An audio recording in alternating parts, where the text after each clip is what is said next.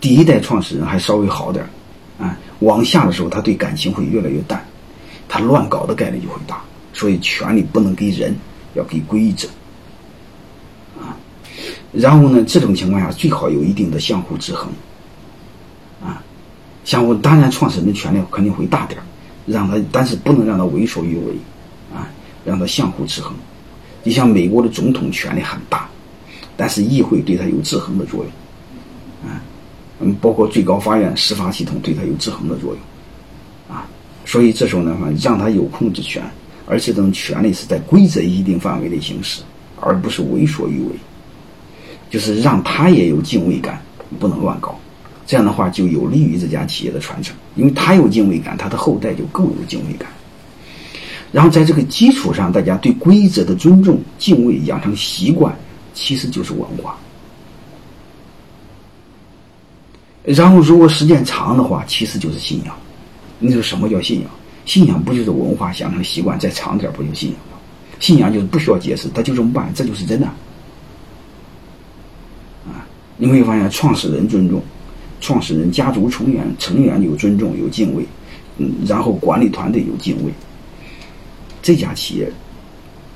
它不就慢慢有灵魂，它不就有生命力吗？就像整个日本民众对天皇的热爱，整个英联邦因为对女王的热爱，到甚至对皇室的热爱。都一个逻辑，但是你会发现他们是没有权利，他们的权利是给了规则，啊，但是他，但是你会发现他行使的更多的是精神上的象征，但是他虽然没有权利，他是一个民主的象征，他要真说一句话，那首相还是很有压力的。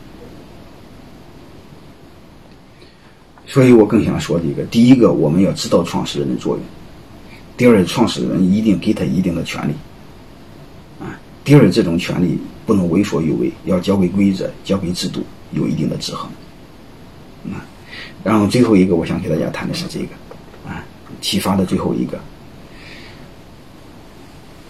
我们是用长久的、更远的来看，就是我们以始为终，用未来来做决策。这家企业真正怎么做？啊，最好的话是合伙人接班，家族控股，两权分离，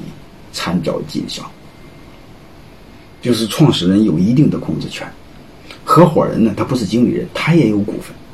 说白了，就按像有以前我讲的股权激励的本质似的，大家有共同的利益，又有人共担风险。但是大家谁说了算呢？本质上谁都说了不算，规则说了算。但是谁又不能都不能为所欲为？创始人家族所有的控股是在规则之下的控股，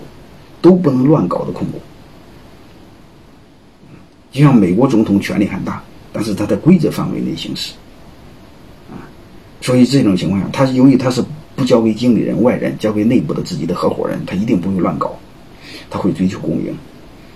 啊，但是这家企业让家族控股的背后不是为控股而控股，让这家企业永远有灵魂，家族成员是这家企业灵魂的象征，啊，如果这家后代有本事。那也可以按家家族成员按合伙人一样去去行使他相当相应相应的责任，没问题。但是没有本事回到家族成员那个层面上去，啊，就是建立一个柔性的接班体系，啊，能有本事按体系进到高管层没问题，他有董事会来聘。没本事，你作为你的家族成员享有你爹给你带来的相应的这种福利报酬，那是你家族的事，啊，两权分离。但是怎么确保家族成员控股呢？就是最好是家族公司信托，信托是不至于家族成员闹掰的时候分开，把股份把大股东变成小股东，包括离婚都不会财产分割、股权分割，那控制权就不会被稀释。还还有一个呢，就是由于家族信托，还有隔离了很多风险，啊，确保家族成员说不确保了这个权利被一个家族控制。有利于捍卫他的控制权，更其实更本质的是捍卫他的价值观。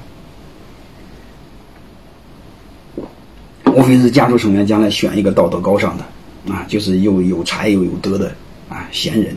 代表家族成员，他是精神上的一种象征啊，甚至可以理解神话那个象征啊，有威望有威没有权，但是你会看他能凝聚这家企业，关键时候他说话是管用。真正干活的，就像国家是一帮首相民选，啊，在这个逻辑下，这家企业才能会走远，才能会走得很远，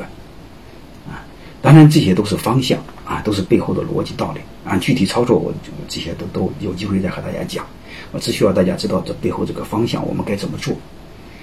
啊，就是我们不能闷头做，知道将来我们要怎么做，我们要提前做准备，啊，提前做思考。你比如我们家族成员，这个第这个如果要成立一个控股公司的话，家族控股信托的话，我顶层架构怎么设计，离岸公司怎么设计，我们都要提前准备好。还有合伙人怎么接班？合伙人接班的话，你不能交给一个人，要交给一个团队。是怎么让这些人成为合伙人？你要先做合伙，先做股权激励，然后成立成立一段时间再建立合伙人制。然后再成立董事会，你会发现它是 N 个像美国似的三权分立，N 个机构在相互也各司其职又相互制衡，啊，它能形成一个良性运转的机制，啊，其实我更想说的，也就让大家提前做好准备，提前做好规划，凡是预则立，不预则废，啊，啊，骨子里就是想让我们更多的民营企业走得更久，走得更远。